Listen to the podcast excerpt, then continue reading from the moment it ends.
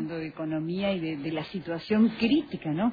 100.000 locales, Alejandra, impresionante, ¿no? Esa es la proyección de la Cámara de Comercio Argentina, que recién nos decía Greenman.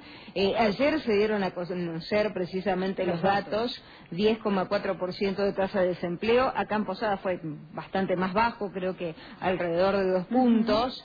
Pero lo tenemos en línea a Guillermo Nas, economista. Eh, en varias oportunidades charlamos con él para hablar sobre esto y sobre otras cuestiones vinculadas a el tema economía. ¿Cómo le va a Nas? Buenas tardes. Catherine Barbieri y Alejandra Farías los saludamos. ¿Qué tal? Buenas tardes. ¿Cómo te va? Muy, buenas tardes. Eh, bueno, era una crónica, una muerte anunciada, ¿no? De que incremente el desempleo en este contexto.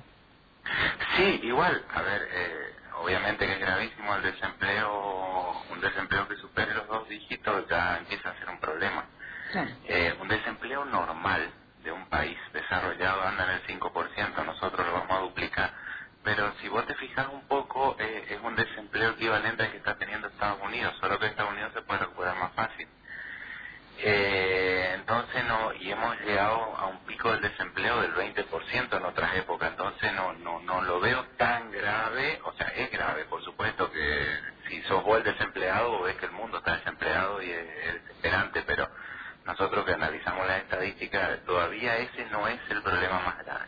El problema más grave va a ser la caída de actividad final y el problema que tiene el gobierno de cómo va a desarmar esta danada de dinero que puso para tratar de mantener algo de liquidez en, el, en la plaza. Exacto, ¿no? Recién hablábamos justamente con gente de la Cámara de Comercio Argentina y nos decía hay una proyección de que cierren 100.000 comercios, o sea, este 10% que ahora marcó el INDEX se va a duplicar, como usted bien dice, en los próximos meses, ¿no?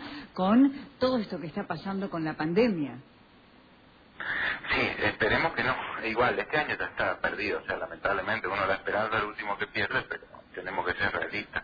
El, el 2020, lo, la buena noticia de todo esto es que, a ver, la buena noticia potencial, el mundo se va a recuperar el año que viene, salvo que haya, como es el término este, reinfecciones, rebrotes. ¿Qué es lo que se cree, ¿no? Porque recordemos que China seis meses, hace seis meses que se fue el virus y hay rebrotes lo mismo pasó ahora en Alemania y en algunas ciudades de Europa y esto hace pensar que vino para quedarse, ¿no? Bueno, mira, el rebrote, el rebrote eh, no en esos países que vos nombraste no volvió a afectar del todo la actividad como el brote original. Así que todavía no es el rebrote, el rebrote que nosotros pensamos que puede frenar el recupero del mundo, es un rebrote que haga volver a fase 1 al mundo, que haga volver a China a fase 1, que haga volver a Estados Unidos. Ese sería complicado, pero si no, se espera que la recuperación, o sea, la discusión hoy en el mundo es si el mundo se va a recuperar. Cuando hablamos del mundo comercialmente hablamos de Europa, la comunidad europea, de Estados Unidos y de China. Eh, si se recupera en U o en B. La diferencia es que en U sería un vamos por más optimista, sería un rápido rebote. ¿Por qué? Porque si bien hay mucho desempleo y se pararon muchas actividades, digamos que esos lugares tienen la puerta cerrada, para decirlo gráficamente. Eh, es simplemente abrir, volver a contratar y con la liquidez que Europa y Estados Unidos lanzaron, eh, había recursos como para que sin dañar la estructura productiva esto vuelva a llenarse. O sea, hoy hay tener restaurantes cerrados, pero esos restaurantes cuando esto pase van a tener créditos para volver a arrancar y simplemente van a tener que volver a contratar personal y empezar de vuelta. Eh, no queda quebrar la estructura, no queda quebrar la empresa, que eso es lo importante. Claro. Eh, si no, eh, es un poco más lento porque, bueno, no es tan, o sea, cerrar una empresa y volver a abrirla no es tan fácil, o sea, ponerla... Uh Nas, eh, a la situación en general económica, eh, precisamente hoy a esto de, lo que estás diciendo, la recuperación de la economía, hoy salió un informe del fondo... Ahí se cortó. bueno, ya le, ya le volvemos a consultar. ¿Eh? Estamos con, problemas hoy con la comunicación. En las comunicaciones. Bueno, vamos a ver si retomamos. Llegó la crisis a la comunicación también. también. Si retomamos en un ratito nada más la comunicación, porque bueno, eh, realmente, como él decía, ¿no? Es eh, devastador la situación que se está viviendo y en los próximos meses, ¿no? Pero no es tan grave el desempleo, lo decía Nas. La consulta Nas justo se nos cortaba. hoy se dio a conocer un informe del Fondo Monetario Internacional donde dice que la Argentina está dentro de, las, eh, de los seis países que va a tener mayor recesión, ¿no? Primero figuran algunos países europeos como España, Italia, Francia, tenemos a México adelante nuestro también, ¿no? Sí. ¿Qué significa esto? Reportes argentinos, ya te digo, la caída de la actividad va a ser 10 puntos. Hoy eh, nosotros estamos trabajando a el 40% de la capacidad instalada. Esto es como que si vos tenés que de cada 10 máquinas que están en el país, 6 están paradas en promedio. Eh, tenés actividades que están completamente paradas, como la automotriz. La automotriz está prácticamente en cero. Y después, obviamente, todos esos servicios que fueron cerrados también están cero. Eh, no, no, no, la caída. Acuérdate que a nosotros nos agarró, hay países que la agarró mejor, que ya tenían ciertos recursos, por eso es importante de, la, esa fábula, ¿no es cierto?, la y la cigarra. O sea, cuando vos tenés una bonanza, tenés que tratar de generar reservas. Nosotros llegamos sin combustible, sin reservas, sin nada, y encima nos agarró la pandemia. Obviamente, porque fíjate qué es lo que hizo Estados Unidos. Estados Unidos tenía resto para emitir el dinero que emitió. Europa tenía resto para emitir el dinero que emitió. Nosotros no teníamos posibilidad de sacar crédito, no teníamos reservas para gastar y lo único que nos quedó, aumentar impuestos no se puede más, menos en una recesión y lo único que nos quedó es emitir un dinero que no es lo mismo que Estados Unidos porque el, el, dinero argentino no, no, no es aceptado en el mundo. Entonces, sirvió, esto yo creo que fue necesario igual, pero sirvió para que sirvió para que la gente tenga algo en el bolsillo para ir a comprar comida. Y fue hecho así. Según pero también esto tiene sus consecuencias, o sea, va a haber un montón de un flujo de dinero, o sea, la mitad del financiamiento del Estado hoy es con emisión y esto, mira, yo te digo una cosa, yo le digo a todo el mundo, no, pero mira que todavía no, no, no hay inflación. Bueno, no es que yo me voy a equivocar. Tengo que quemar todos los libros aceptados de los premios Nobel y de lo que vienen escribiendo y demostrando hace cientos de años que cuando vos emitís por encima del crecimiento generas inflación, más si la moneda ya tiene esa depreciación como tiene el peso. Eh, las expectativas de devaluación ya existen. Entonces, eh, ¿qué pasa ahora? ¿Por qué la inflación es tan baja? Uno, la recesión muy fuerte, otro, porque está todo cerrado, pero el gobierno tiene un gran problema basado en los modelos que son los que, que, que, se hicieron y que se demostraron a través de, no de años, de siglos, ¿eh? y que si no lo inteligentemente no retira ese excedente, pues el, el riesgo que tenemos es una inflación muy grande muy, muy grande. Si vos, si vos haces un calco de la situación hoy, de la, de la emisión, de la caída de la actividad, con el 89 te encontrás más o menos con lo mismo. O sea, el resultado de esto, no, yo no quiero ser alarmista, pero el que saca las cuentas se da cuenta de que el riesgo de hiper está. Si no se hace algo, el riesgo está. Todavía no, pero el riesgo está. Bueno, según el diputado Pastori, en estos días habían dicho que hasta fines de mayo se habían emitido prácticamente un billón de pesos y que se esperaba que eh, se llegue más o menos... Eh, ¿Eh? Sí.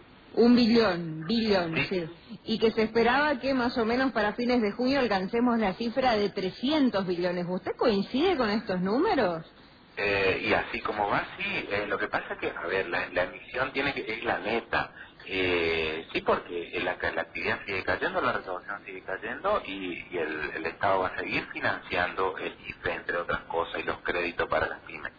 Eh, y mientras más dure la cuarentena, más forza esto. El tema es que también algo de dinero va rescatando con las LELIC, pero acuérdate lo que pasó con las LEVAC.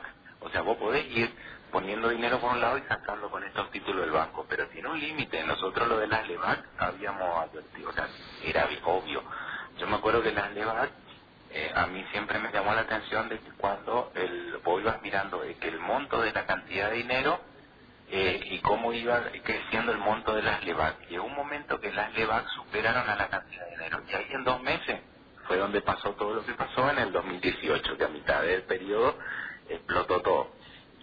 Eh, entonces, algo con las LELIC va rescatando el Banco Central, pero no va rescatando la cantidad que va emitiendo. Claro.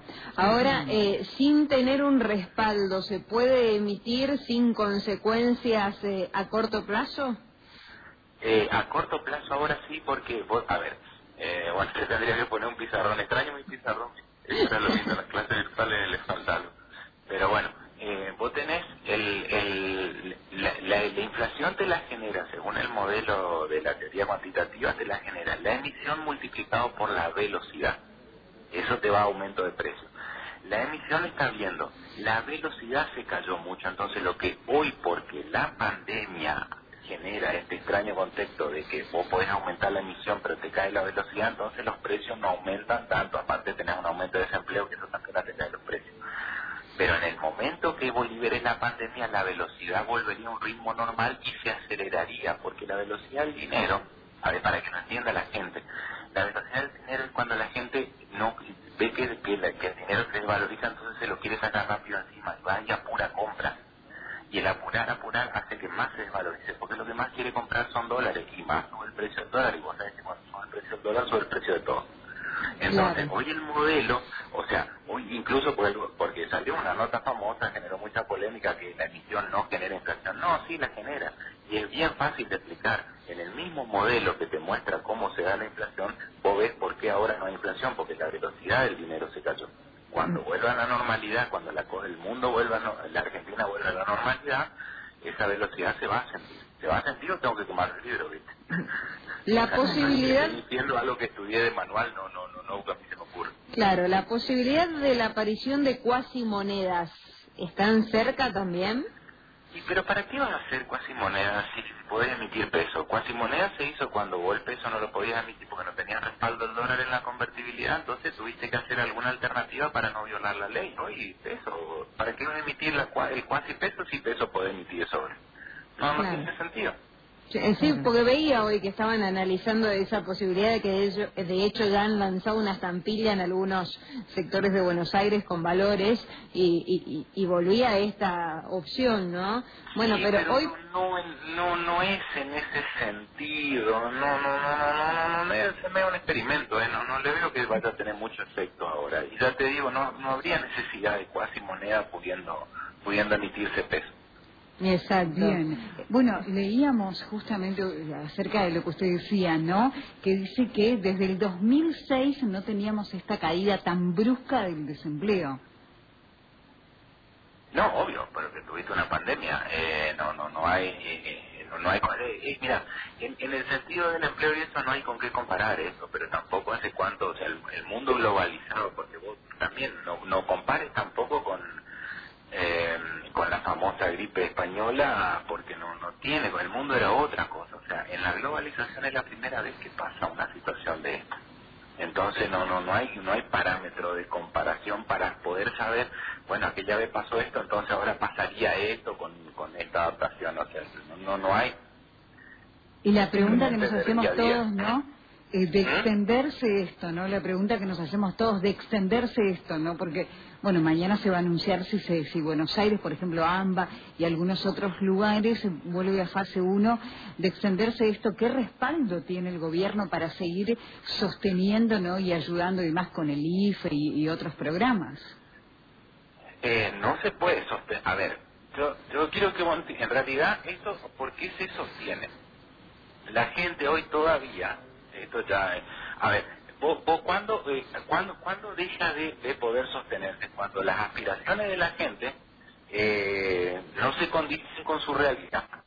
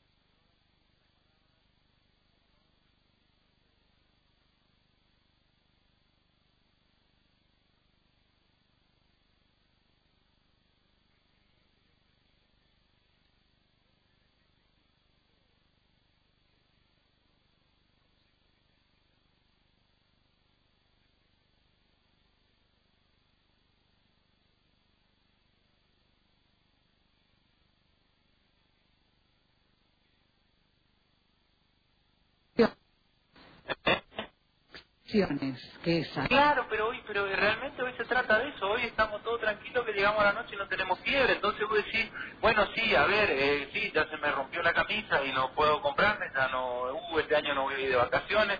Eh, bueno, el asado ya no lo puedo comer o no lo como cada tanto. O, bueno, pero no importa porque estoy vivo. Pero hay un momento que la gente dice, pará, escuchame una cosa, yo quiero progresar y ahí es donde la reacción social supera el, ahí es donde la reacción social supera, o sea, a nivel económico, a, la, reacción del Estado y ahí se complica. ¿Cree que el gobierno tomó medidas acertadas en cuanto a lo económico?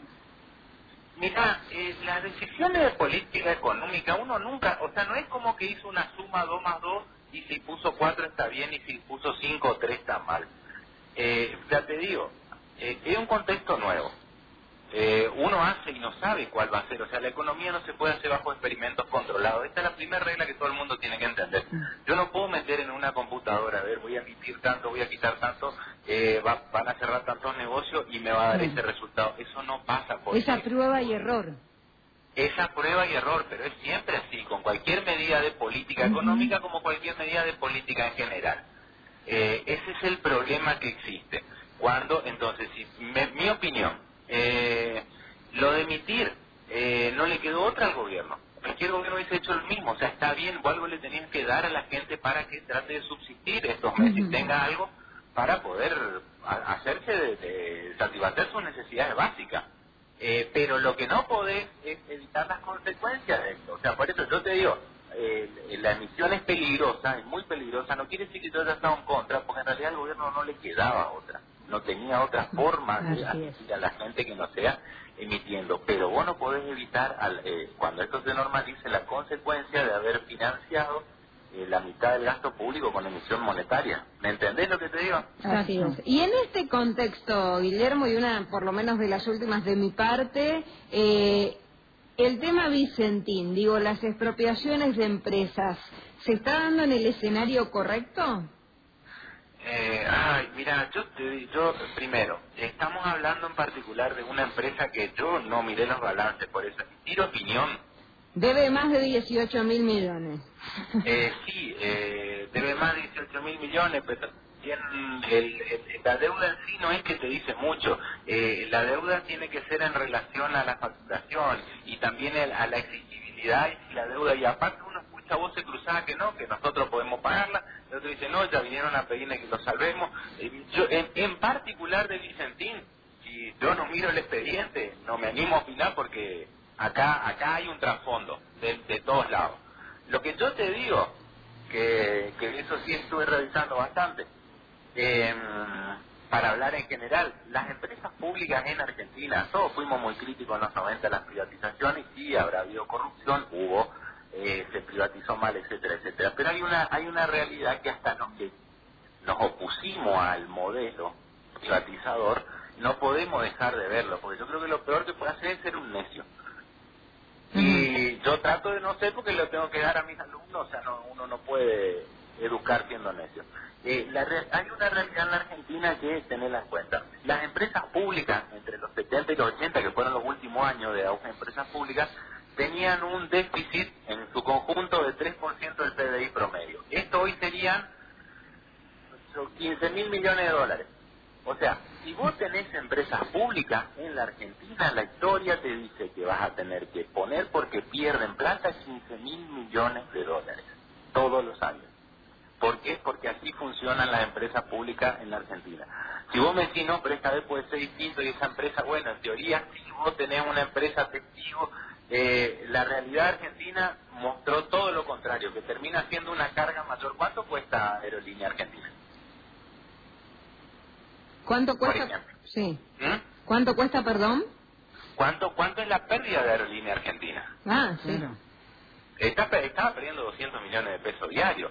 Eh, ahora creo que estaba perdiendo 100. Bueno, este, este, este, año no hay que no, no, no es parámetro porque la pandemia obviamente que la va a hacer perder. Pero pero bueno, es el costo para el beneficio, eh, no mal dicho, porque en realidad sí vos necesitas aerolínea, pero son pocos los que se benefician con un subsidio enorme. Se benefician los que viajan. Eh, pero digamos que ese es el problema que terminan teniendo las empresas públicas y te lo dice alguien que se opuso a la privatización y que pensó que hay cosas que... Pero cuando vos miras, che, pero al final al Estado le cuesta eh, 15 mil millones de dólares, o sea, ¿cuánto vos podrías solucionar de la pobreza si no pusieras en financiar los déficits de malas administraciones de las empresas públicas? ¿Me entendés lo que te digo? Hasta mi postura sería más progresista eh, no teniendo empresas públicas que sí teniendo, porque te sobra mucho más recursos para asistir directamente a las necesidades básicas de la población. Perfecto, muchísimas gracias.